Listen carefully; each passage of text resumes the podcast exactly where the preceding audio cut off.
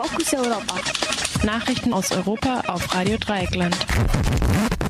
Und zunächst der Überblick. Neue Entlassungswelle an türkischen Schulen und Hochschulen. Trump bietet Erdogan enge Zusammenarbeit an. Neue Vorwürfe gegen konservativen Präsidentschaftskandidaten François Fillon und russischer Oppositionspolitiker mit unbekannter Substanz vergiftet. Und nun zu den einzelnen Themen.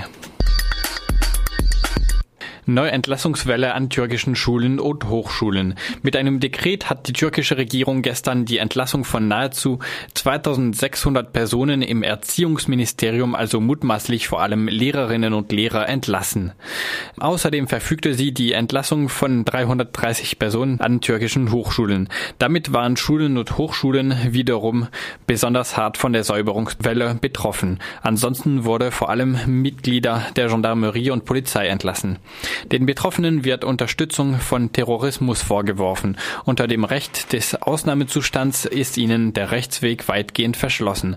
Sie haben lediglich die Möglichkeit, sich an eine Kommission zu wenden, die ebenfalls per Dekret eingesetzt wurde. Die Kommission besteht lediglich aus sieben Mitgliedern, die in zwei Jahren rund 100.000 Einzelfälle prüfen sollen. Die Unabhängigkeit der Prüfung ist nicht gewährleistet.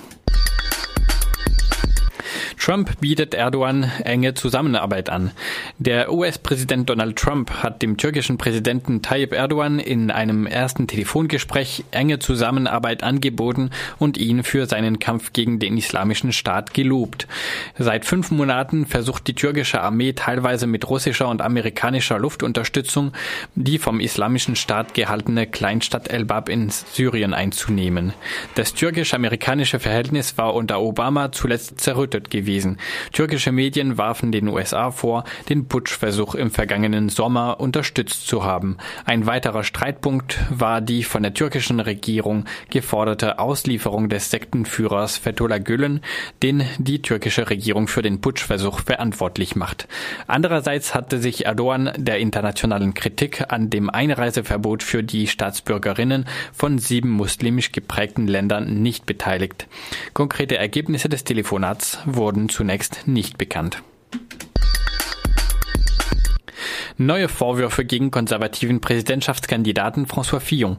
Nachdem der konservative Präsidentschaftskandidat François Fillon bereits wegen der Beschäftigung seiner Frau und seiner Kinder für das französische Parlament in der Kritik steht, hat nun die Zeitung Canard Enchaîné in ihrer heutigen Ausgabe neue Vorwürfe veröffentlicht. Demnach hat Fillon seiner Ehefrau nach Auslaufen von Verträgen zweimal Abfindungen in Höhe von insgesamt 45.000 Euro bezahlt. Die Höhe der Abfindungen soll ungewöhnlich sein. Im ersten Fall wurde seine Ehefrau auch für das Parlament weiter beschäftigt, so dass fraglich ist, ob ihr eine Abfindung überhaupt zustand. Fillon reagierte auf die Anschuldigungen mit einem Brief an die Franzosen, den er heute in einer Zeitung veröffentlichte. In dem Brief betont Fillon, er habe sich in den 32 Jahren seiner politischen Karriere immer an das Recht gehalten. Sein einziger Fehler sei es gewesen, mit seinen Angehörigen zusammengearbeitet zu haben. Von den Medien wird allerdings angezweifelt, dass seine Ehefrau Frau Penelope Fillon tatsächlich Arbeit geleistet hat. Fillons Affären sorgen allerdings auch dafür, dass die Affären seiner Konkurrentin Marine Le Pen in der Öffentlichkeit kaum wahrgenommen werden. Le Pen wird vorgeworfen, Mitarbeiter des Front Nationals als Mitarbeiter des Europäischen Parlaments bezahlt zu haben, obwohl sie tatsächlich nicht für das Parlament arbeiten. Im Januar weigerte sich Le Pen deshalb 340.000 Euro an das Parlament zurückzuzahlen. Russischer Oppositionspolitiker mit unbekannter Substanz vergiftet. Nach Angaben seiner Ehefrau Jewgenia wurde der russische Oppositionspolitiker Wladimir Karamursa vor fünf Tagen wegen einer Vergiftung in eine Moskauer Klinik eingeliefert.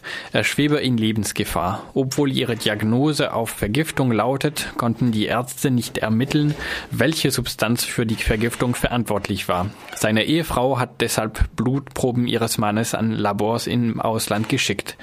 Wladimir Karamursa war bis 2015 Vorsitzender der Liberalen Partei Russlands. Karamursa zählt zu den innenpolitischen Gegnern des Präsidenten Wladimir Putin. Vor einem Jahr postete der von Putin eingesetzte Präsident der Republik Tschetschenien, Ramsav Kadyrov, ein Bild, das Karamursa in einem Fadenkreuz zeigt. Der Fall weckt Assoziationen an den Mord des russischen Oppositionspolitikers Boris Nemtsov, der vor zwei Jahren an der Mauer des Kreml erschossen wurde. Im Jahr 2006 starb der ehemalige Geheimagent und Putin-Kritiker Alexander Litvinenko durch eine Vergiftung mit einem sehr seltenen radioaktiven Polonium-Isotop. Die britische Untersuchungskommission kam aufgrund von radioaktiven Spuren zu der Überzeugung, zwei russische Besucher hätten Litvinenkos Tee vergiftet. Einer von ihnen, Andrei Lugovoy, ist Abgeordneter des russischen Parlaments.